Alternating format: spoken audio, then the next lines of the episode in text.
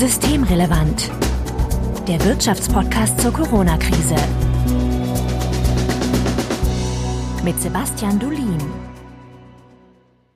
Heute ist Montag, der 26. Oktober 2020. Willkommen zur 30. Ausgabe von Systemrelevant. Im Intro bereits angekündigt. Sebastian Dulin, ich grüße dich. Hallo Marco. Ja, der Urlaub ist vorbei. Corona tobt. Hast du denn wenigstens den Urlaub gut überstanden? Na, der Urlaub war super. Das war auch echt gut, mal ein paar Tage rauszukommen. Danach war ich dummerweise ein bisschen krank und am Ende der Woche durfte ich auch einen Corona-Test machen, aber der ist zum Glück negativ ausgefallen. Aber jetzt habe ich wenigstens die Erfahrung, wie sowas ist mit dem Corona-Test und mit der Lieferung der, der Testergebnisse auf die Warn-App. Also das ist dann vielleicht, muss man das als Erfahrung verbuchen. Ich habe ja auch einen Corona-Test hinter mir, weil ich in einem Risikogebiet war, das allerdings weniger risikoreich schien als Köln, muss ich gestehen. Und mein Test war auch negativ. Corona-App funktioniert auch super. Also ich fand die Erfahrung auch nicht ganz. Also ich fand zumindest mal gut, sie gemacht zu haben, äh, auch im Angesicht dessen, dass der Test negativ war. Ne? Andersrum hätte es vielleicht nicht so toll Wäre es blöd, genau. Ja. Aber wie immer vorweg der Hinweis, dass wenn ihr uns erreichen möchtet, um Ideen, Fragen oder Unmut kundzutun, dann könnt ihr uns beispielsweise auf Twitter erreichen, böckler-de oder auch per E-Mail an systemrelevant.böckler.de. Also Hinweise, Korrekturen, Anregungen bitte einfach dahin senden. Und Sebastian findet ihr auf Twitter als @sdulin, also Sebastian Dulin. Mein Name ist Marco Hirak und wir wollen uns heute über die zweite Welle unterhalten. Ja, die zweite Welle, Sebastian. Kurze Frage zum Einstieg. Ist sie denn schon da oder gibt es da noch Zweifel? Ich glaube, da gibt es eigentlich überhaupt keine Zweifel mehr. Man muss sich einfach nur diese Fallzahlen angucken. Und ehrlich gesagt war das auch im September absehbar, als die Fallzahlen damals stiegen. Da haben ja noch einige gesagt, na, das ist ja nur, weil mehr Leute getestet werden. Aber schon da hat man ja gesehen, dass die, die Quote der Positivraten gestiegen war bei den Tests und dass vor allem der Anstieg dann daher kam. Und da war es eigentlich absehbar. Auf Twitter ist das dann gerne damals hämisch hinterfragt worden, dass das ja keine zweite Welle wäre und dass das nicht kommen würde. Aber ich denke, jetzt ist relativ klar, dass sie da ist. Und jetzt müssen wir gucken, wie wir damit umgehen.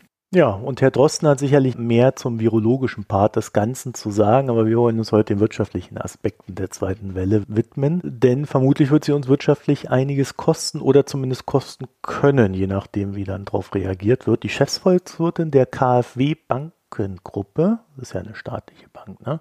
Fritzi Köhler-Geib hat sich wie folgt dazu geäußert. Der konjunkturelle Aufschwung dürfte bis zum Frühjahr weitgehend zum Erliegen kommen. Dadurch dürfte die Arbeitslosigkeit in den kommenden Monaten deutlich zunehmen, wenn es schlecht läuft. Ich fand das sehr bemerkenswert, weil diese Formulierung weitgehend zum Erliegen kommen, das ist doch recht, naja, weitgehend. Ne? Also, äh, wie siehst du das denn? Haben wir da Indikationen dazu, wie weitgehend die Auswirkungen der zweiten Welle auf die Wirtschaft wirklich sind oder sein können? Ich glaube, das hängt jetzt von zwei Dingen ab. Oder eigentlich muss man sagen, es sind drei Dinge. Also erstens die Frage, wie, wie die Infektionen weiterlaufen.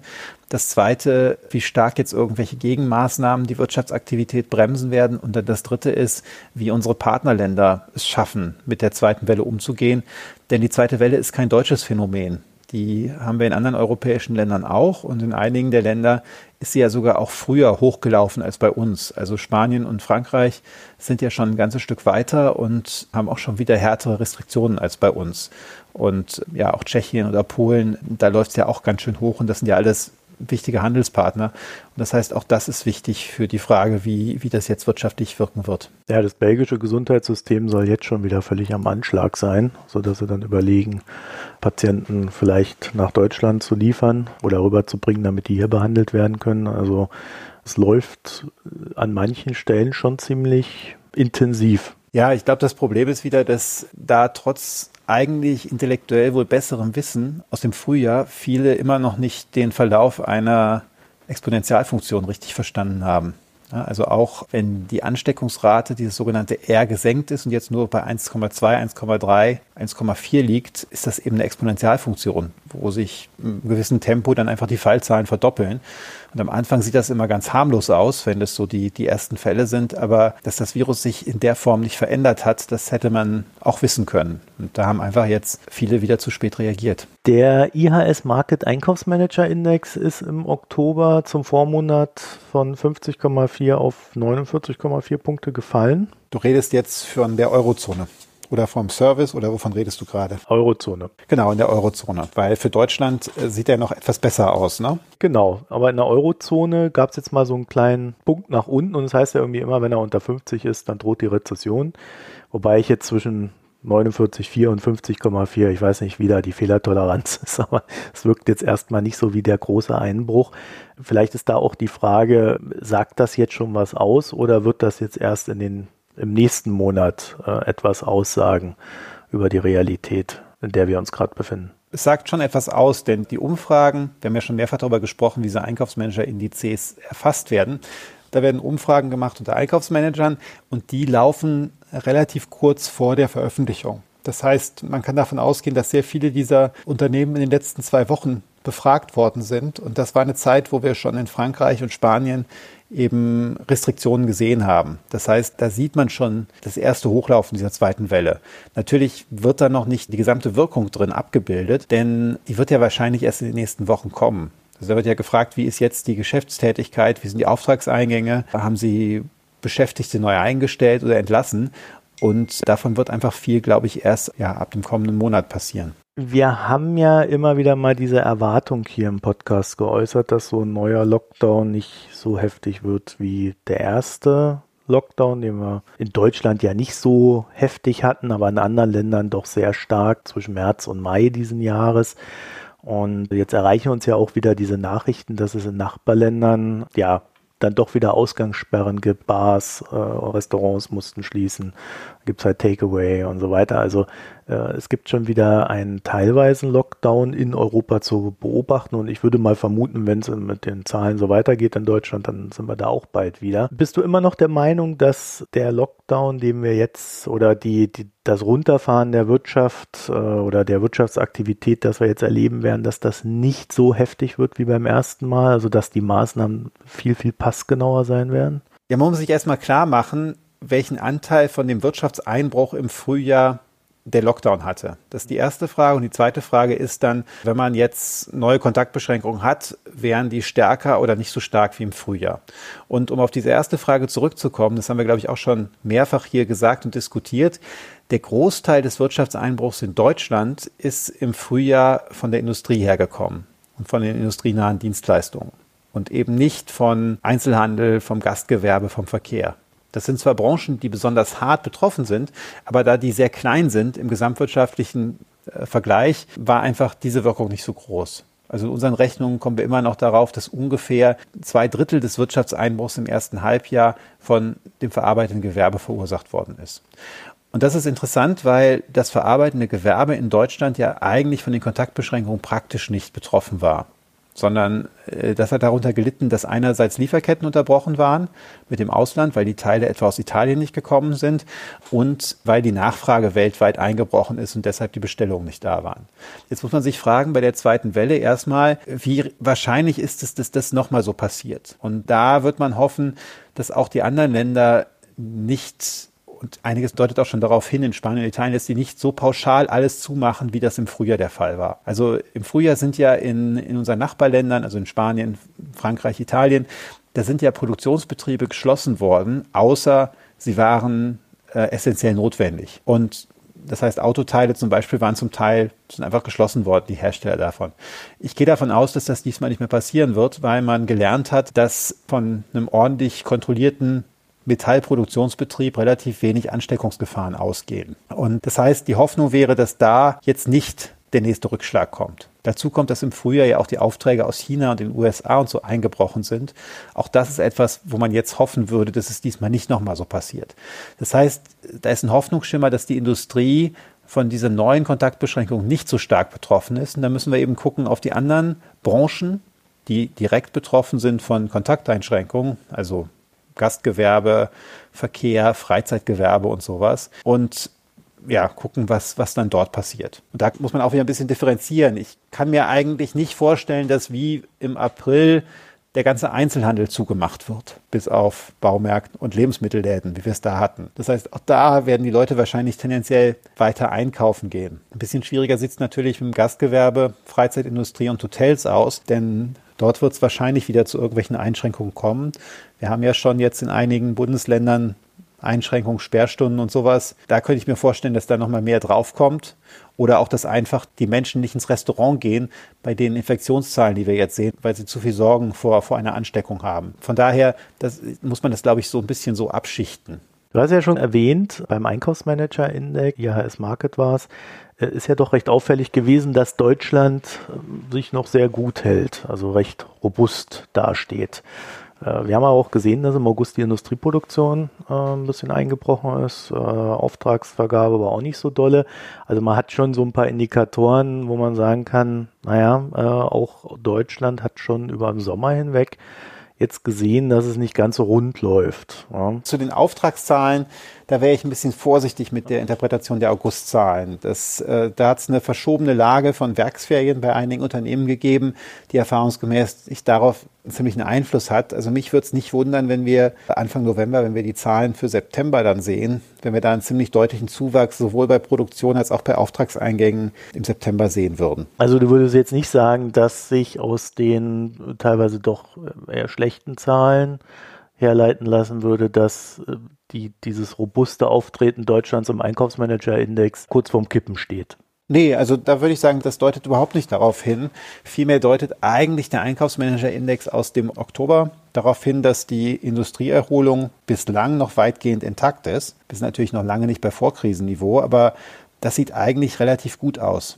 Die Auftragseingänge nach diesen Umfragen steigen eigentlich relativ robust weiter und auch die Produktion verbessert sich. Bevor ich dich jetzt weiter frage, was ist denn ein Double Dip in Sachen Konjunktur? Ja, Double Dip ist, wenn die erste Rezession im Grunde vorbei ist, die Wirtschaft sich wieder ein bisschen erholt und dann kommt irgendein neuer Schock dazu und die Wirtschaft bricht wieder ein und wir haben eine zweite Rezession. Das sind eigentlich zwei Rezessionen in sehr kurzer Folge.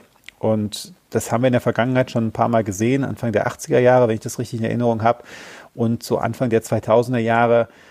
Das, da gab es auch so etwas, wobei die Zahlen da immer wieder hin und her revidiert wurden und man jetzt nicht ganz sicher ist, ob es einfach eine lange Stagnationsphase war oder wirklich so ein Double Dip in Deutschland. Mhm. Das ist so etwas, wovor eigentlich viele Prognostiker sich sorgen, weil ein Double Dip üblicherweise dazu führt, dass bei der zweiten Rezession noch mehr Unternehmen pleite gehen und die Arbeitslosigkeit stärker steigt, weil da einfach die Reserven dann aufgebraucht sind und es dann halt nochmal so eine zweite Welle von, von Unternehmen erwischt. Über welchen Zeitraum müsste sich das denn bilden? Also wirklich jetzt in Monaten oder dann doch eher ein, zwei Jahre. Ja, ich glaube, wenn, wenn nach zwei Jahren wieder eine Rezession kommt, dann wird man nicht von einem Double Dip reden, sondern dann mhm. wird man eben eher von einem sehr kurzen Aufschwung reden. Aber wenn jetzt so nur ein, zwei Quartale Wachstum da sind, dann wird man vom Double Dip reden. Mhm. Also wenn jetzt das vierte Quartal und das erste Quartal, wenn die beide negativ wären, dann würden wir von Double Dip hier reden. Okay, wir haben ja immer vom V geredet, dass äh, viele sich erhofft haben äh, in Sachen Corona für die Wirtschaft. Wäre dann so ein W quasi, ne? Genau, das ist das wäre das zweite V.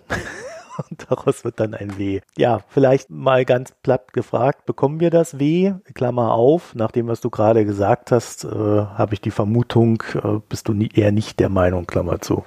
Sagen wir so, ich bin mir nicht ganz sicher. Ich würde jetzt noch nicht zur Panik neigen, aber es hängt natürlich ganz stark davon ab, was mit den Infektionszahlen passiert. Wenn wir jetzt sehen, dass die Kontaktbeschränkungen, die jetzt verabschiedet worden sind oder auch das etwas vorsichtigere Verhalten der Bevölkerung dazu führt, dass die Infektionszahlen sich wieder stabilisieren, dann sehe ich eigentlich ganz gute Chancen, dass man aus so, dass man so einen Double Dip vermeiden kann. Wenn das nicht gelingt, ist das Risiko eben doch noch schon ein bisschen größer. Und man muss sich klar machen, dass es jetzt hier nicht nur unbedingt nur um Deutschland geht, sondern natürlich auch um die Situation bei den, bei den Handelspartnern. Denn das die Erholung, die wir in den letzten Monaten gesehen haben, wurde auch dadurch getrieben, dass eben im Ausland Bestellungen nachgeholt wurden und Käufe nachgeholt wurden. Also was Ausland betrifft, sieht es ja in China ganz gut aus, so also die letzten Zahlen, die dort herkamen. Das Wirtschaftswachstum ist jetzt auch noch nicht auf den alten Niveaus zurück, aber es wird recht viel nachgefragt. Auf der anderen Seite hört man dann auch, dass da irgendwelche Eisenbahnlinien gebaut werden, die niemand braucht und Brücken, die niemand benutzen wird. Na, solange sie deutsche Lokomotiven und deutsche Schienen oder deutschen Stahl dafür benutzen, ist das ja konjunkturell für uns egal, ob die hinterher benutzt werden. Also ist jetzt natürlich aus anderen Gründen vielleicht nicht so sinnvoll, hm. aber zurzeit so auf, auf die kurze Sicht ist, ist ja erstmal wichtig, dass da was gekauft und gebaut wird.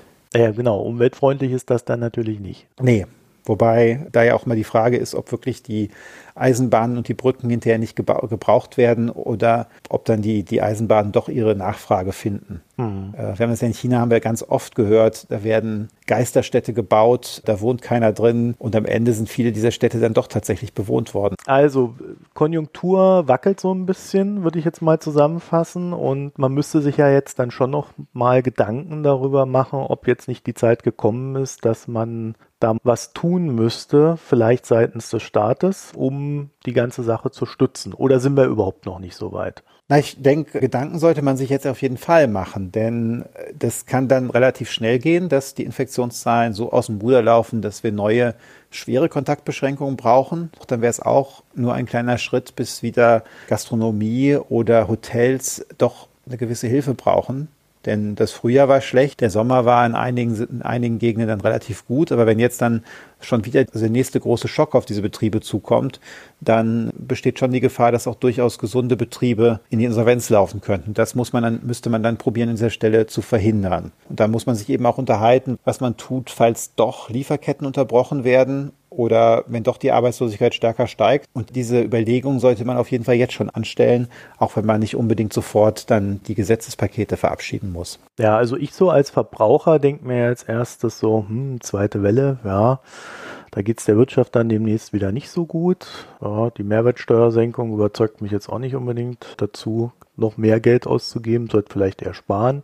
Vielleicht brauche ich es demnächst, werde vielleicht arbeitslos und so weiter. Also da kommt ja dann auch schon so dieser Gedanke auf, naja, Konsumzurückhaltung. Und das ist ja eigentlich etwas, was man versucht hat zu verhindern. Ne? Ja, wobei interessanterweise ja auch in der ersten Welle, die aus meiner Sicht jetzt bei der Bevölkerung als viel erschreckender angekommen ist, ja eine, eine ganz bestimmte Art der Konsumzurückhaltung stattgefunden hat. Nämlich dieser soziale Konsum, den sie nicht machen konnten, der ist eingeschränkt worden, aber es hat keine allgemeine Konsumzurückhaltung gegeben.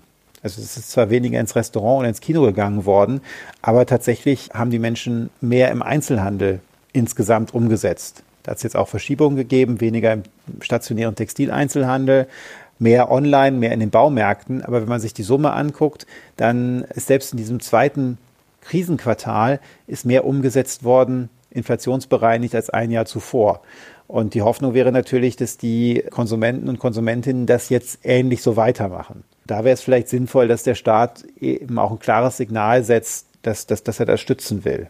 Also es gibt da verschiedene Dinge, die man ja diskutieren kann. Es wird die Verlängerung der Mehrwertsteuersenkung diskutiert.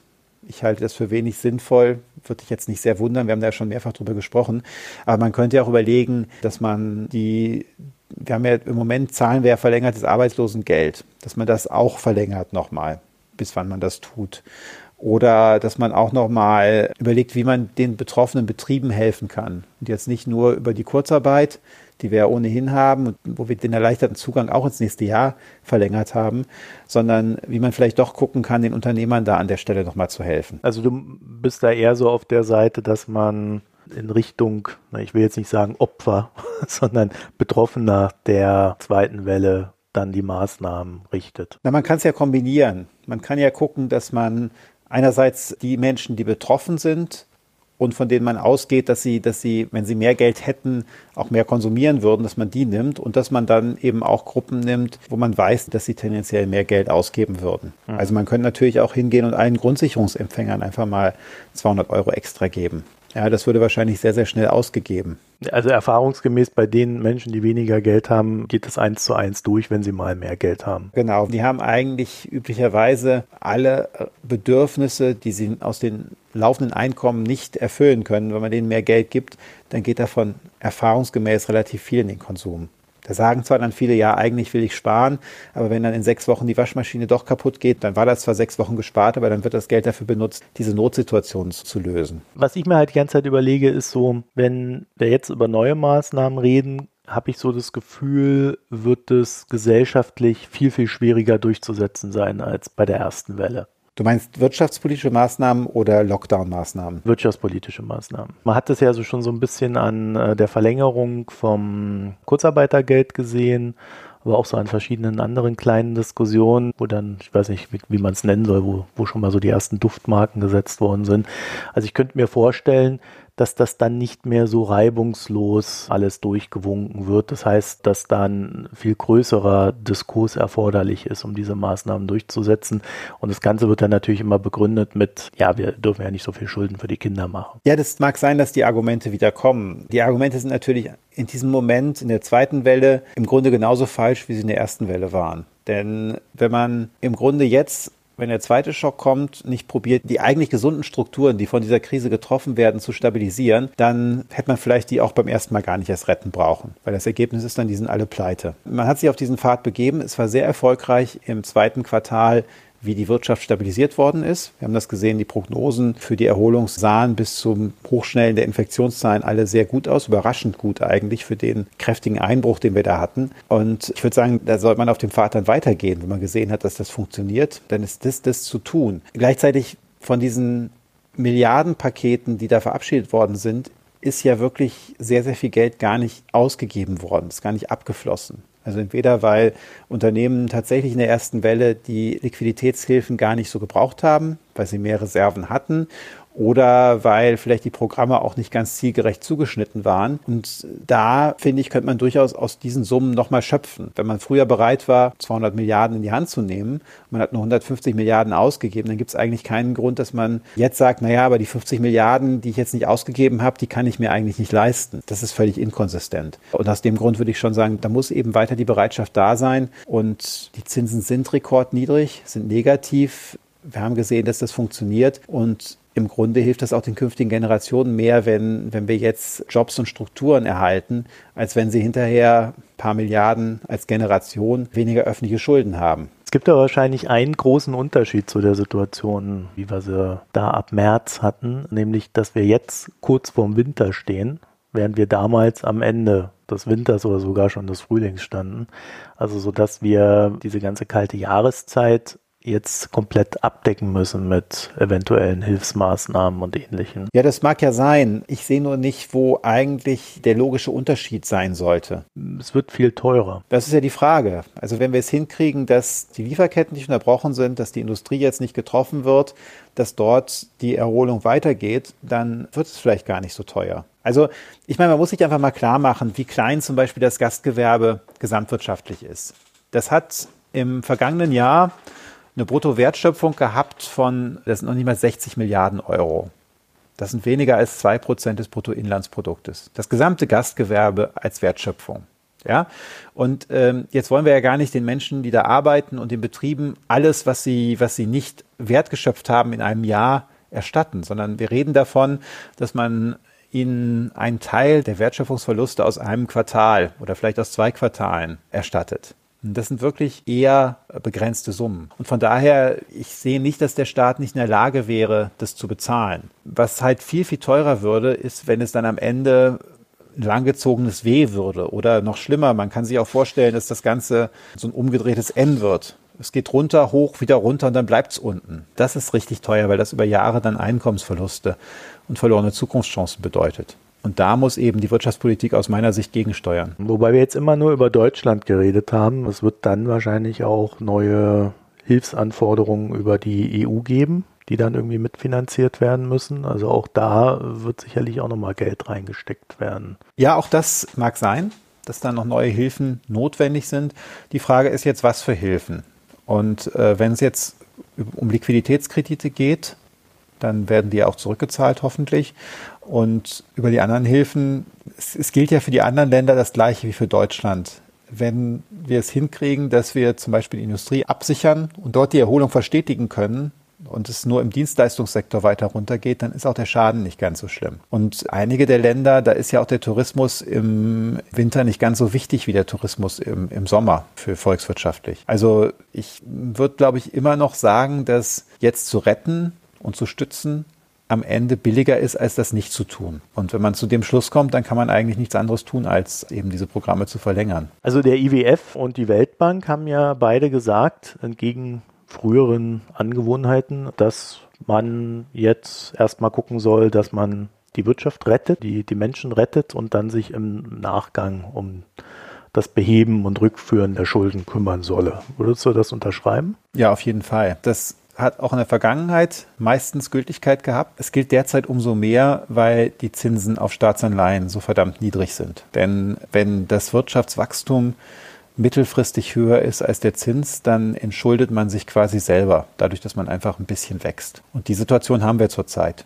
Wir wissen nicht, ob wir die Situation ewig behalten werden, aber sie ist erstmal jetzt da und zum Beispiel Italien hat jetzt auch angefangen, sich längerfristig zu verschulden, statt kürzerfristig. Das heißt, die sind dann auch quasi abgesichert gegen Zinsveränderungen in der nahen Zukunft. Das zeigt eben alles, dass im Grunde der IWF hier richtig liegt mit seinen Empfehlungen.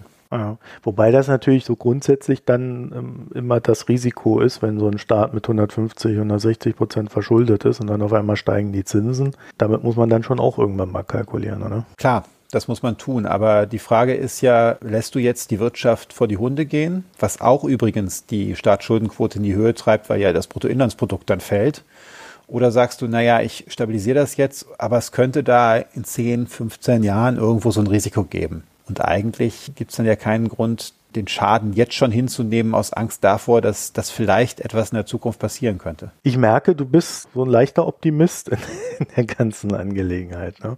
Also du bist jetzt nicht derjenige, der das äh, weh erwartet, auch wenn, wenn das Risiko sicherlich da ist.